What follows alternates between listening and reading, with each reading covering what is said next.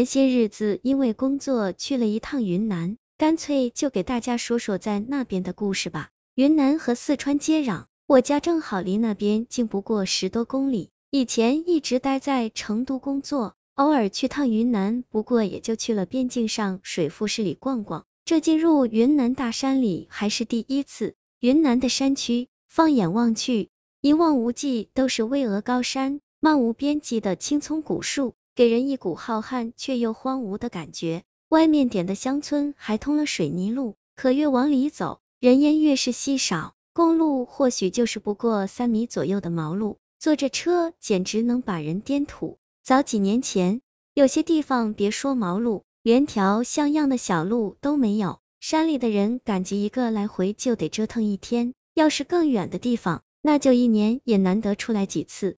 或许是依旧有些偏僻的原因。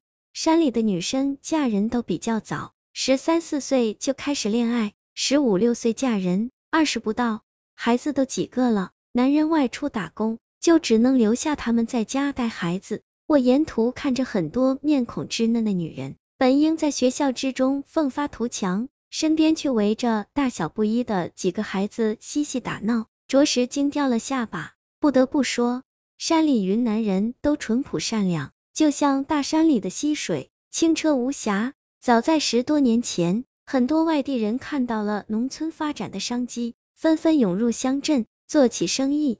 这些商人欺负山里的人，信息闭塞，为人憨厚，商品都是满天要价。山里人不会讨价还价，一般老板说多少就给多少，让他们赚得盆满钵满。山里人并不是有钱，相反大多很穷。动辄上千的家具家电，可能就是一家人辛辛苦苦一两年才能攒齐。山里的人很热情好客，虽然素未相识，可一踏上他们家院坝，他们便会热情的招呼进屋，以礼相待，拿出家里能吃的东西招待。我去了一个偏僻的村子，其中一个老人让我记忆犹深。那老人已经七十多了，背有点佝偻，身材瘦小。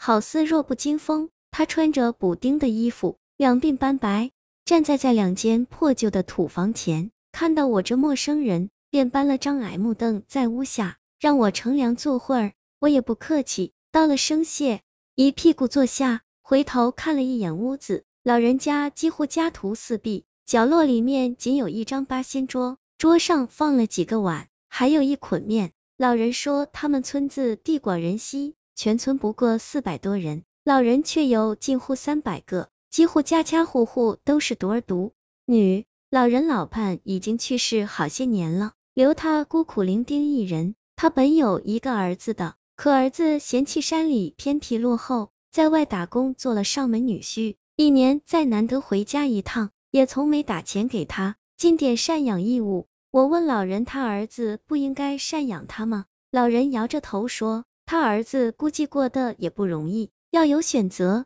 有多少男儿会愿意上门呢？老人说不怪他儿子，可我从老人的目光里看出了深深的无奈。老人上了岁数，农村的体力活也力不从心，每月靠着一点微薄的贫困补助度日。我和老人聊了很久家常，临近中午，我要走了，老人紧紧拉着我的胳膊不让我走，他和蔼着说：“你是客人。”怎么能不吃点东西就走呢？可家里实在没什么可招待的，吃碗面再走吧。看着老人诚恳的眼神，那一瞬间我心里五味杂陈，当即婉言拒绝了。倒不是因为嫌弃，只是我身上都没现金，我一个大男人吃他一碗面，或许就是老人一天的口粮，这怎么咽得下呢？老人执拗不过我，一直面带愧疚的唠唠叨叨，送了我很长一段路。出村后，听同行的商家说，老人所在的村子虽然穷，但也出了一个有钱人，这人就是李三娃。其实这李三娃生来是痴呆，整天咧着嘴巴流口水，见谁都是木讷样。他父亲听人说痴呆也能治好，为此没少花钱。李三娃父亲是当地杀猪匠，逢年过节替人杀猪宰牛，天寒地冻，翻山越岭挣的也是辛苦钱。在李三娃十岁那年，已是腊月了。李三娃父亲给隔壁邻居杀年猪，李三娃傻乎乎的在院坝玩耍，不知怎么就跌到了水坑里，裹了一身泥，一张脸就剩两个眼珠在转。正在磨刀的李三娃父亲看到这幕，想起这些年心酸，当场无名火起，随手抽了一根棍子，啪啪啪的就往李三娃身上打了下去。碰巧这时候路边有个年过半百的和尚经过，这和尚有些清瘦，穿着补丁僧袍，头顶九个戒疤。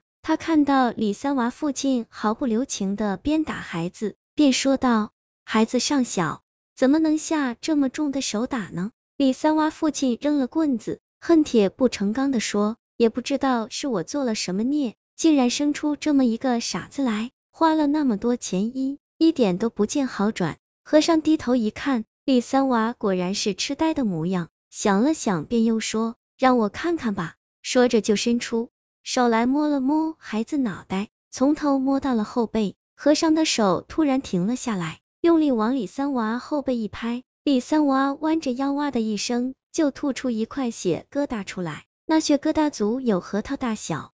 和尚用木棍戳开血疙瘩，里面竟有一块漆黑如墨的东西，有半个指甲大。和尚看着那黑色的东西，也没说是什么，摇着头一声叹息，念了一句阿弥陀佛，对李三娃父亲说：“以后多行善事，放下屠刀，别再杀生了。”说完就走。李三娃父亲知道遇上了高僧，从那以后果真就金盆洗手，再也不杀猪宰牛了，做起了杂货营生。而李三娃从那些疙瘩吐出来后，人也慢慢精明起来，不出半年，与平常孩子再无差异。有人曾问起他之前记忆，李三娃倒也模糊记得，说他一直浑浑噩噩，身体也有些不受控制。李三娃正常后。就去读了几年书，识得几个大字，而后孤身一人去了沿海闯荡。十多年后，李三娃衣锦还乡，出钱修了一条通往村子的公路，